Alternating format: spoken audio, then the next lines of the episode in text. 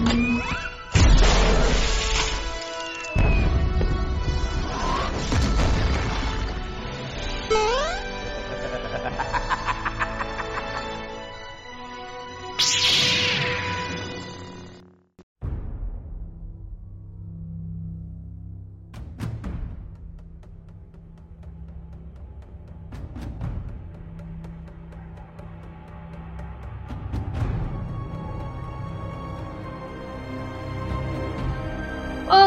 Olá! Tudo bom com vocês? Esta é a quarta vez que eu tô falando isso, porque tivemos alguns problemas técnicos, então é a quarta vez que estamos gravando. Mas tudo bem. Por este filme a gente grava quantas vezes for necessário, porque finalmente, depois de 84 anos, trouxemos para vocês um episódio sobre a conclusão de Rua do Medo, o filme 1666. Bom, para quem não se lembra ou não me conhece, eu sou a Vico. Muito prazer. Pessoal, se apresentem aí. Oi, gente, eu aqui de novo. Muito prazer, vocês já me conhecem também? Eu sou o Drico e eu tô aqui de novo. Fala galerinha, aqui é o Rick. Vocês já devem estar cansados de me ouvir nesse pelo menos último um mês, mas estamos aí de volta para falar de curiosidades desse filme tão amado pela gente, né? Bom, a diretora Lee Janiak voltou fazendo Se Bobear um dos melhores, talvez o melhor filme da trilogia para algum, né? E a sinopse, para quem não viu ainda ou não se lembra, a Dina, nossa protagonista, volta para 1666 e presencia os eventos do, do ano, desse ano, né? 1666, na visão da bruxa, a Sarah Fear. É, então temos de volta ali a Kiana Madeira no papel de Dina. A Sadie Sink também volta em um papel ali especial em 1666. Temos a Gillian Jacobs, né? A nossa queridinha Zig, que apareceu ali no, no segundo filme, 1700 e... 1978. Ah, louca, eu faço letras, não números. Tudo bem. E temos também a querida Olivia Scott Welch, que faz a Sam, de volta ali no papel de Sam e no papel da Rena, que vocês vão descobrir caso vocês não tenham visto ainda. Além disso, vou aproveitar para fazer um merchazinho aqui da Olivia Scott Welch, que recentemente ela protagonizou uma série que saiu na Amazon Prime que chama Panic, que é sobre uma cidadezinha pacata em que os jovens que concluem ensino médio participam de um jogo chamado Panic durante o verão, cujo ganhador recebe uma baita quantia em dinheiro, só que o jogo é meio perigoso, assim, né? Mas é uma série bem boa, assim, quem sabe futuramente a gente não faz um episódio, né? Além disso, 1666, antes da gente começar os spoilers, ele traz bem mais história do que os outros dois filmes, focando na lore, né, no mundo ali, ao invés de na parte do terror. O que a princípio não parecia que ia ser, porque no trailer eu só fiquei muito assustada. Mas a verdade é, é extremamente bom para mim, que sou mais cagona, assim, né? Pelo menos. A partir de agora, a gente vai começar com os spoilers e curiosidades. Então, se você não se importa ou já viu, siga em frente. Do contrário, vai assistir o filme lá, porque é muito bom e eu tô mandando. Brincadeira. Você está entrando na zona de spoiler. Ouça por sua própria conta e risco.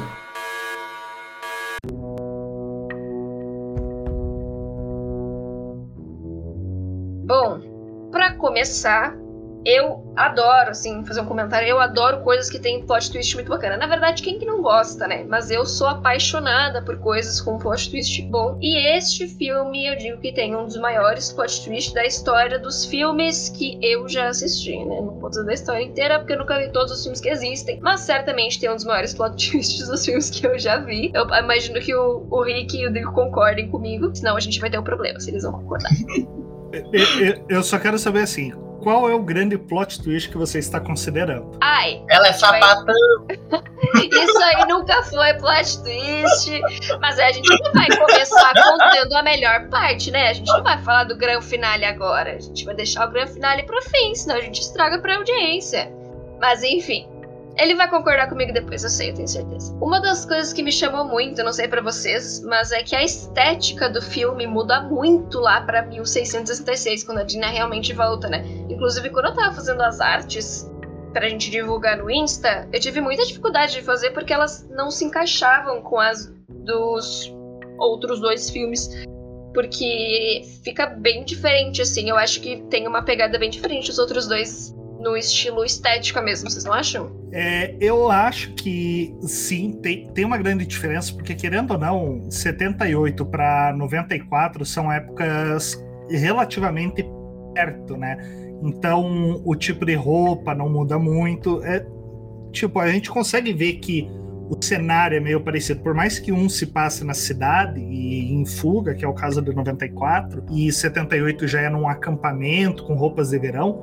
Em 666, meu, a gente tá de volta a uma época muito mais antiga, onde as roupas não eram tão coloridas. Esse ar também, ele é um filme muito mais, digamos assim, ele é mais escuro, ele uma cor mais. É, eu tô tentando lembrar qual é o nome correto, e olha que eu trabalho com coisa de cor. Ele tem mas... meio que um filtro né? O tempo todo. É, um, um, um filtro meio sépia. E, ele dá aquele ar de antigo pro filme. E, e é bacana, porque ele te carrega bem daí pra pra época que tá se passando o filme. Tipo, tipo em filme estadunidense, quando o protagonista sai dos Estados Unidos e vai pro México, né? Qualquer país que fale espanhol, e daí tem o filtro de sépia por cima. Só que de um jeito muito melhor usado, eu diria, né?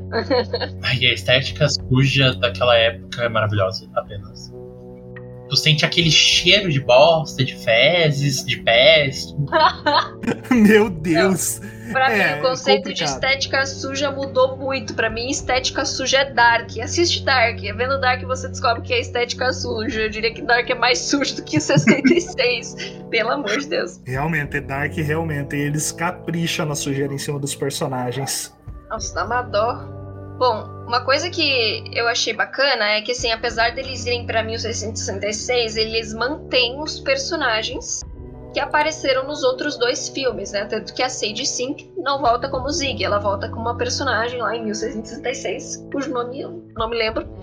Mas é legal porque os laços dos personagens meio que se mantêm, né? Tipo, a Dina com a, a Sam, ambas são a Seraphir e a Hannah, que é meio que a, a paixãozinha da Seraphir. Então fica fácil de identificar os laços entre os personagens e tu não tem que se apegar. É como se tu não tivesse que se apegar a personagens novos. Isso fica muito mais fácil porque tu já se apegou às carinhas que já apareceram, né? Total, além de eles não precisarem também construir todos os novos personagens de uma vez pra gente pegar carinho, porque a gente já tem, porque são, querendo ou não, rostos familiares com questões familia uh, que a gente já tá familiarizado pelos dois filmes. Sim, isso é algo muito bom, porque, co como vocês falaram, a, a gente consegue estabelecer os laços entre as pessoas em 666 pelo que a gente conhece de 78 e de 94. A gente tem ali a mãe da Hannah, que em 94 é a Sam, que também não gosta da Sarah Fear, que acha que a Sarah tá poluindo a mente da filha.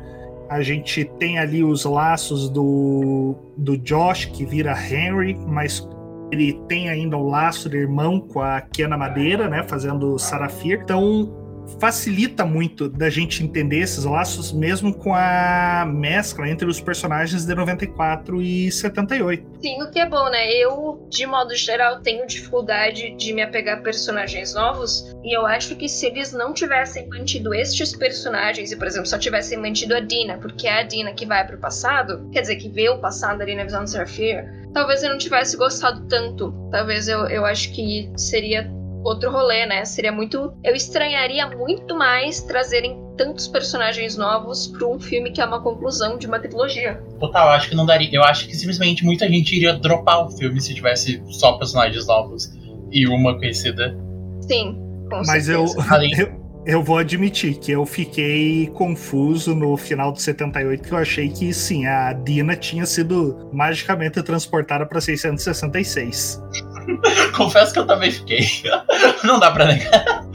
Eu lembro, na hora que isso aconteceu, eu falei não, eu tava com o Drico, e eu falei, Drico, eu não vou assistir. Porque eu não vou assistir o 66, porque eu, eu sou muito cagona, ainda mais quando o filme de terror é medieval, tipo, a bruxa. Nunca vou ver a bruxa na minha vida, assim, jamais. Jamais, não sei, eu acho muito, muito macabro. Olha, eu vou falar que assim, é macabro, é estranho, mas tem muito a pegada do 666, assim, não é o, filme como Sexta-feira 13, Halloween ou até Pânico.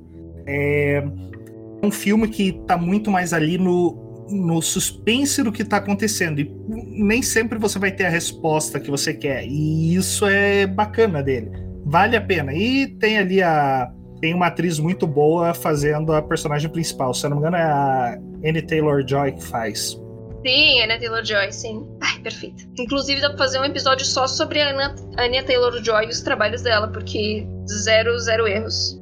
Olha, fica aí que eu acho que a gente pode ou fazer um, um programa ou a gente tem que fazer uma menção honrosa a noite passada no, em Sorro, que tem ela e a Tomazin Mackenzie. Fica aí essa dica para vocês assistir.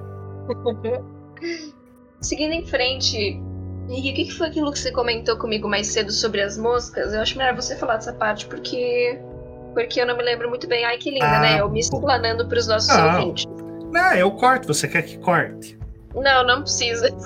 Vai ficar maravilhoso isso, esse um papo à parte. Beleza. É, a gente tem ali no após o que for a festa da lua cheia, né? Começa a maldição. A gente tem ali o que é o começo da maldição de Shadeside e a gente tem coisas ali que já eram presentes, que a gente já tinha visto em 94, das, das moscas que se aproximam daqueles que o, o diabo está chamando, vamos por assim dizer, né? Aconteceu isso com o Ryan, aconteceu isso com o Tommy. A, a mosca tá perto ali e ela tava ao lado do Sirius Miller, o primeiro assassino, a suposta maldição Sim. da Sarah Fear. Então você vê que desde o começo estava presente. Não é uma grande revelação, mas é bacana ver os pontos se fechando e de como as coisas começaram a ficar ruins naquela cidade. As coisas foram apodes, pro, apodrecendo e mostrando que aquilo não era mais um bom local. Eu acho que isso é bacana de ver que desde ali começou, sabe? Acho que o que o Rick quer dizer, na real, é que se existisse raquete elétrica, desde aquela época, nada disso teria acontecido, tudo poderia ter sido evitado, né? Mas daí a gente não teria o plot, né? Então, assim, foi justo terem tirado sentido. a raquete elétrica. faz sentido, faz sentido. Olha, eu. Pra mim, eu falei que ia ser o grande finale, o plot twist, mas nem é tanto assim. Na real, é assim. Ah, tá, lembrei. Lembrei que tem dois plot twists, ok. Tá, lembrei. Um, é, um dá pra falar e o outro é o grande finale. Que a Sarah Fear, na verdade, não, é bem condenada por bruxaria. Ela e a Hannah são condenadas por gostarem uma da outra, né? Obviamente naquela época, hoje em dia tem, mas em especial naquela época tinha perseguição total por tudo que era desconhecido e tacava culpa em gente inocente, né? Aí pronto, as moças se beijaram, bruxa, capeta, demônio, vamos enforcar, vamos enforcar que é do mal. Então, quando eu descobri essa parte, eu fiquei, não, não, porque foram dois filmes inteiros, foram duas obras inteiras, nos convencendo de que a Sarah Fier era uma bruxa. Então, quando bateu isso de do real motivo dela ter sido enforcada, eu fiquei em choque por um bom tempo e como diria o Drico, né? Na real, o Drico tá aqui, ele pode dizer depois de mim. O plot é que ela era uma gay trambiqueira, gente. Ela é sapatão.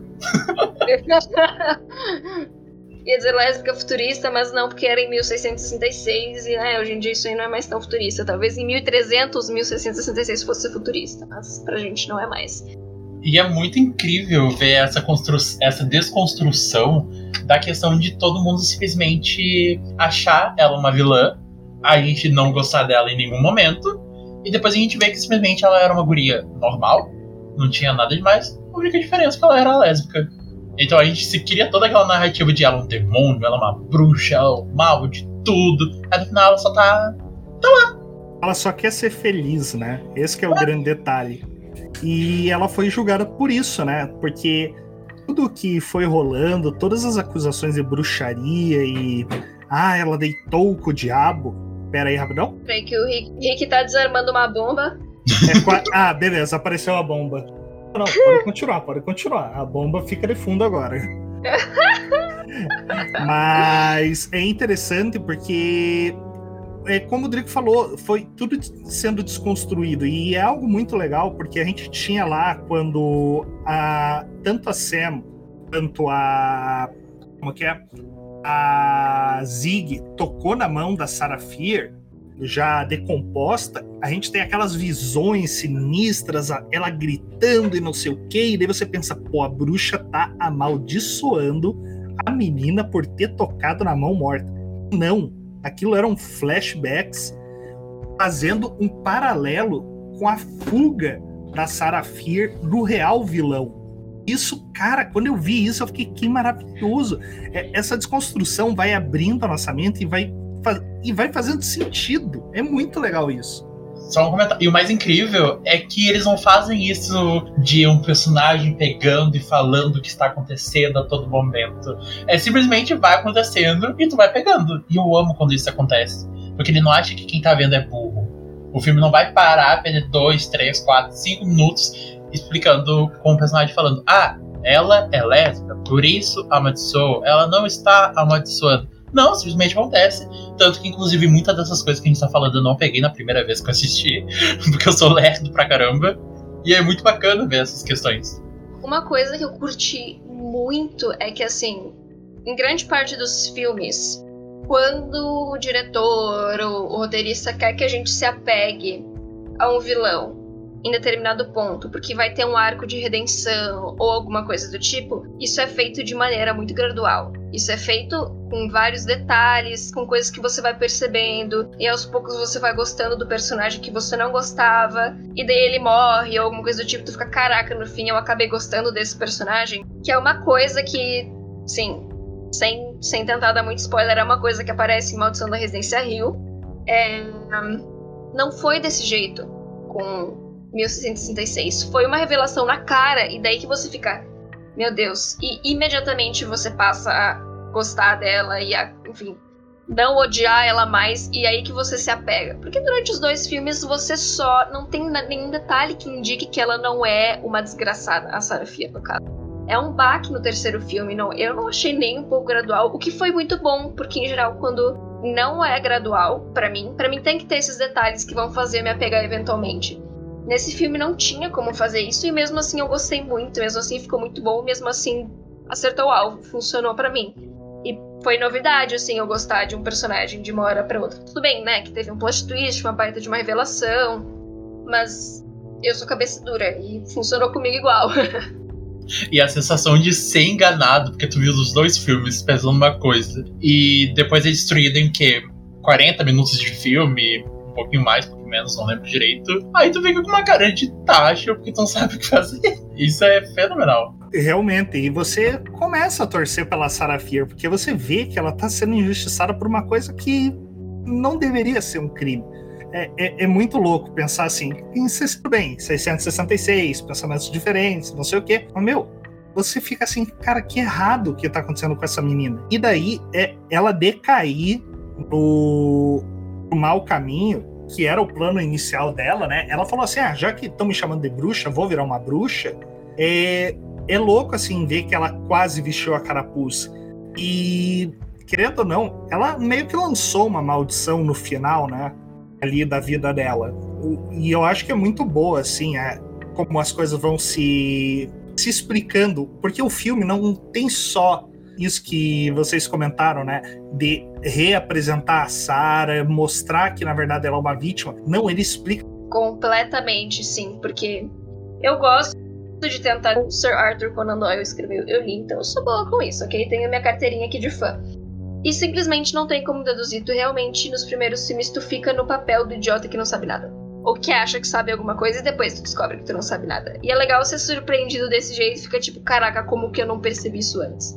Que não tinha como perceber, não tinha como saber. E para mim essa sensação de ser deixada de, com uma novidade tão grande assim no, no último filme foi baque, baque total. É quando ali quando a gente percebe que a casa da bruxa era do Good, do Solomon Good, que é um, um cara que tinha contato ali com a com a Sarah Fear, a gente vai começando a juntar os pontos, né? Que tinha o Nick Good e que por que, que o Nick Good nunca falou nada, porque que ele não disse nada quando a, com relação às assombrações, e a gente percebe porque que ele deixou aquele bilhete na casa da Ziggy quando eles estão mais velhos, dizendo tá acontecendo de novo. E daí a gente tem uma oportunidade melhor de começar a juntar os pontos do porquê que tudo tá acontecendo. E isso foi legal, porque isso o filme não faz jogar na nossa cara, que nem jogar na nossa cara um negócio sobre quem a Sarah Fier é e porque que ela foi condenada. Isso o filme vai deixando a gente ligar os pontos, e cada vez que tu vai percebendo, tu fica, não. Não, não foi ele que fez. Não, não foi ele que, que, que, que amaldiçoou. Não, ele era só um homem hétero que queria ficar rico. Não! Caos. Realmente, eu acho que é, é, essa mudança do nada, assim, você fica. Caraca, que, que horror! Como assim?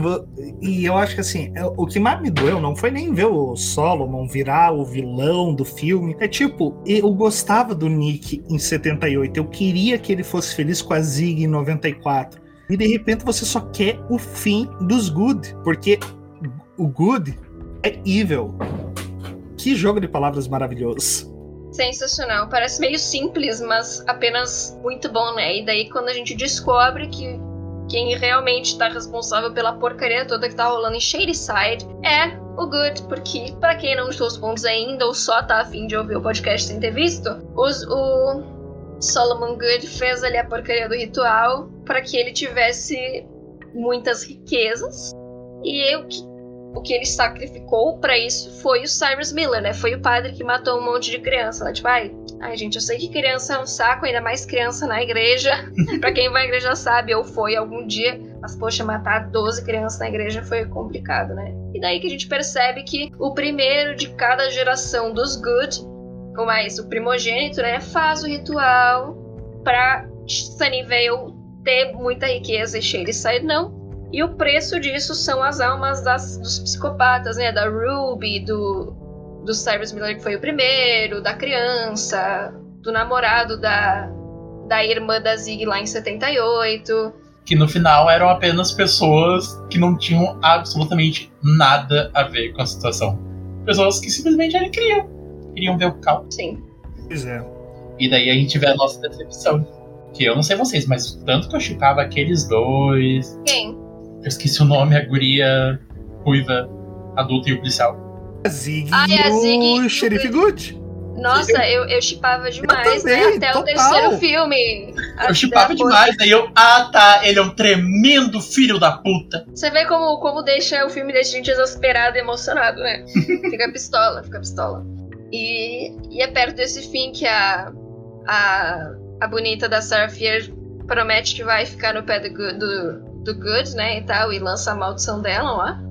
E finalmente somos trazidos de volta a 94. Volta toda a estética com tudo, em especial naquela cena do shopping. Volta completamente a, a estética meio neon, bem anos 80 ali e tal, né? E tal. E putz, a cena do shopping é muito boa, é muito bonita. E eles resolvem, eles descobrem, tipo, meu Deus, a gente precisa matar o Good para acabar com essas porcarias que estão rolando. E daí eles vão jogar o sangue da Dina Pô, a mulher é forte, né? Tem gente que vai tirar sangue e desmaia. A moça lá tirou um baldão de sangue pra jogarem no Guts ficou lá de pé, tranquilaça, né? Ah, mas ela não tirou um balde, né? Ela diluiu aquele sangue no balde. É diferente. Mas é, eu acho que é bacana, né? Porque foi o contraponto com 78, quando a Zig deu o plano, né? De vamos fazer a Carrie nele. Que excelente, né? O filme ele traz algumas. Algumas não várias referências a outros filmes de terror.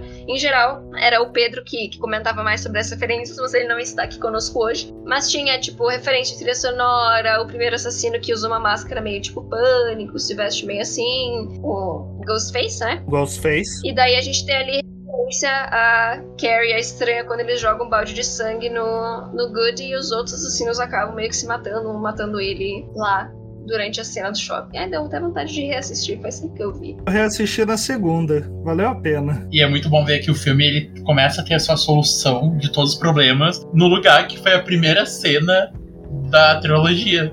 Isso eu achei. Ah, é a cereja do bolo. Nossa, é verdade. Eu não tinha parado para apreciar isso. Obrigado, Drico. É verdade, eu também não tinha parado para pensar. Tipo, a merda acaba onde pra gente a merda começou, né? Nossa. Ai, amei essa diretora ainda mais. Ah, talentosíssima. Cara, eu pessoalmente gostei muito da cena, da última cena, que é alguém pegando o livro de magia negra. E eu espero que tenha algum tipo de sequência assim, porque eu gostei muito e a diretora tem muito potencial, quero ver mais trabalhos dela. E foi um final, na minha humilde opinião, muito bem amarrado. Um final que é uma boa opção para quem, tipo eu e o Drico, não curte filmes de terror em que o final é ambíguo, ah, que algumas coisas podem ser metáforas, ou que a gente tem que descobrir o que, que é, ou que fica a critério do, da pessoa do telespectador. Eu gosto quando tem o um final bem certinho, porque daí a minha cabeça ansiosa não fica cinco semanas pensando naquilo até descobrir, ou até procurar uma teoria na internet. Então é uma ótima opção pra gente que gosta de ter um final com um ponto final bem dado, assim. Sem falar que é o filme das gay trambiqueiras, né? Elas morrem no final? Não, elas são a causa do problema, elas resolvem o problema. Maravilhoso. Eu acho que é muito bom isso, porque bem a parte das gays trambiqueiras, o, o final amarrado, no caso, né? É, é muito legal ver como tudo se encerrou, mas o livro ser roubado, ele deixa ali a possibilidade de uma nova trilogia, um spin-off, qualquer coisa que seja. Não precisa continuar sendo em Shade Side pode, a gente pode acompanhar o começo de uma nova maldição em um novo lugar. E isso é muito louco. Eu tinha pensado nisso, mas ele deixa para a gente a possibilidade de ser uma coisa futura em outro lugar, né? Porque a gente não sabe quem pegou o livro. Pode ser alguém que tava ah, dando um rolê ali no shopping e tal, né? E pegou. É, o pode ter sido uma pessoa que invadiu ali a casa dos Good para fazer ali a perícia e de repente viu, opa, bruxaria, vamos nessa. O que pode dar errado, muito né? Cthulhu, né? A pessoa jogou muito Call of Cthulhu, quer trazer mais pra vida, fazer um RPG mais real. que horror!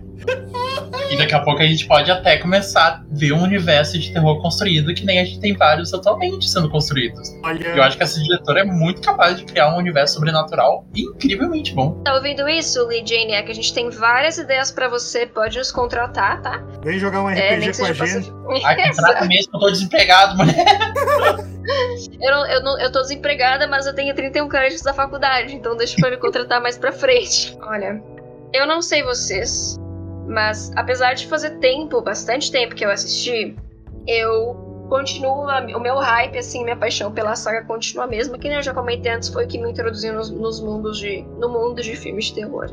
E vem aí a nota. Ah, meu Deus. Eu, eu tenho, na verdade, um outro ponto pra falar antes, que é eu sempre falo que eu queria filmes sobre pessoas LGBTQIA, que não fossem sobre as pessoas serem isso, porque tem muitos filmes, tipo filme uh, em que a protagonista é gorda, que toda a história é sobre ela ser gorda. Mas eu queria filmes, algum filme sobre pessoas LGBT que fosse não sobre ela ser LGBT. O que é o que os dois primeiros filmes nos trazem. O, o foco não é a Sam e a Dina estarem namorando, né? Mas eu vou dizer que eu gostei que no final a problematização foi em cima disso. Eu gostei que o problema. Problematização não. Eu gostei que o, o plot foi tipo Ban, na real, ela não é bruxa, ela só é lésbica. Eu acabei gostando, então eu vou, vou ter que dizer que, por esse filme ter uma trilha sonora incrível, o filme esteticamente ser muito bonito, ter um elenco muito bom, ter um plot muito bom, um plot twist muito bom, e ainda me trazer um negócio que eu não gosto, fazer eu gostar disso, eu não posso dar menos que 10. Não posso. Sou obrigada a dar um 10 pra Sombra de Arte, sim. E vocês percebem, né, que não é sempre que a gente dá 10 nesse podcast. É bem raro, mas eu diria que Rua do Medo merece um 10. Então, se você não viu, vá assistir, cara, porque o 10 é muito raro nesse lugar. Veja Rua do Medo, por favor. E vocês, moços? Que nota que vocês dão pro filme? Assim, eu gosto demais dessa franquia. É uma trilogia de terror muito boa, que me agrada muito, que trabalhou muito bem cada um dos tipos de temas que eles trouxeram. Eles trouxeram assassino slasher, eles trouxeram assassino de acampamento de verão e trouxeram bruxaria. Então, assim, eu tava meio lá, qual nota eu vou dar? Mas pela esperança de esse ser uma, um outro 10 desse podcast maravilhoso, então vamos lá. Rua do Medo, nota 10. Eu simplesmente amei a trilogia do Rua do Medo, porque simplesmente é um. Terror é um gênero que eu consumo muito. E eu consegui consumir, eu gostei muito, porque tem toda a trama por trás. Eu não conhecia a diretora, e eu sou pirado das referências, seja ela qual forem. E eu acho que essa diretora soube usar muito, muito, muito bem as referências.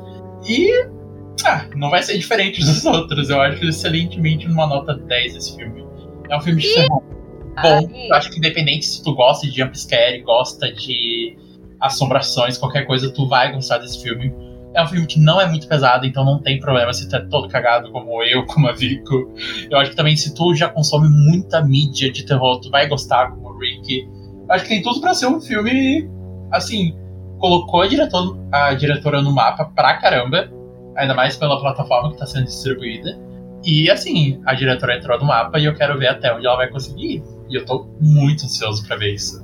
É isso mesmo, produção. A gente conseguiu mais um 10. Yay! Não, Drico, a gente vai ser demitido, porque o último episódio que deu 10 tava eu e tu também, que foi Arcane, e não vou contar quem, tá? Mas vieram puxar a nossa orelha que Arcane foi o primeiro 10 a ser recebido no, no pseudo nerd. Drico, a gente vai ser demitido, a gente tem que correr, vamos atrás dos nossos direitos. Fazer o que se a gente é chato? Meu Deus, que gratuito. Deixa Mas a pessoa sério, gente. continuar nas sombras dela, que ela tá tranquila lá. Mas sério, gente, vocês que não gostam de filme de terror podem assistir sem medo. Vai dar uma atenção? Vai. Mas é um filme maravilhoso que ele não usa do jumpscare pra dar medo, ele usa da narrativa. Isso é algo fenomenal. E cada vez mais que tu vai pegando, é muito legal, porque toda vez que tu vê, tu pega detalhes que tu não viu na primeira vez. E isso vai deixando o filme cada vez mais maravilhoso, cada vez mais construído. Gente, essa diretora é simplesmente perfeita. Onde vocês têm mais algum comentário a fazer antes da gente se despedir dos nossos amores? Olha, não é que nem a nota, mas é mais uma curiosidade minha, que eu acho que talvez seja dos ouvintes também. Qual é o top 3 Rua do Medo de vocês? Vou começar para facilitar. Para mim, é 666, 94 e 78. O meu, eu acho que é 78. O, esse terceiro. Ai, eu- eu sou péssimo com datas e nomes, gente. Mas o que se passa nos anos 80, 90, do acampamento, esse antigo e depois o primeiro. Ai, eu amei demais o, o acampamento, gente. Maravilhoso. Eu acho que eu tenho, assim, em primeiro lugar, empatado o 94, o 78 e o 66. em segundo lugar, também no empate, nós temos o 94, o 78 e o 66. E por último lugar, mas não menos importante, eu também tenho empatado 94, 78 e 66. Vale isso? Ah, Se não vale. valia, agora tá Agora valendo. tá valendo, com certeza. A, a regra é nossa, a gente que cria. Bom, queridos, queridos pseudinhos, contem pra gente o que vocês acharam. Ah, assim, ó, eu falo todo episódio, contem pra gente o que vocês acharam do filme, é porque a gente realmente quer saber, porque fica aqui, a gente que se conhece, a gente que tem uns gostos às vezes parecidos, comentando dos filmes, mas eu tenho um interesse genuíno em saber o que, que vocês acharam. Então, o que, que, vocês, o que, que vocês acharam dos filmes? Qual que é o top 3 de vocês? Conta pra gente, chama na DM, responde uma história aleatória falando isso, porque eu quero saber, e se eu não souber, eu vou atrás de cada um de vocês, que eu vou descobrir onde vocês vão. E eu deixo aqui o meu tchauzinho, deixo pro pessoal ele se despedir também. Beijos. Tchau, tchau, gente. Não esqueçam de divulgar o podcast se vocês gostarem. Compartilhem, divulguem. E é isso. Até o próximo episódio. É isso aí, galera. Chega por hoje. Então, até mais, até a próxima e se cuidem. Valeu!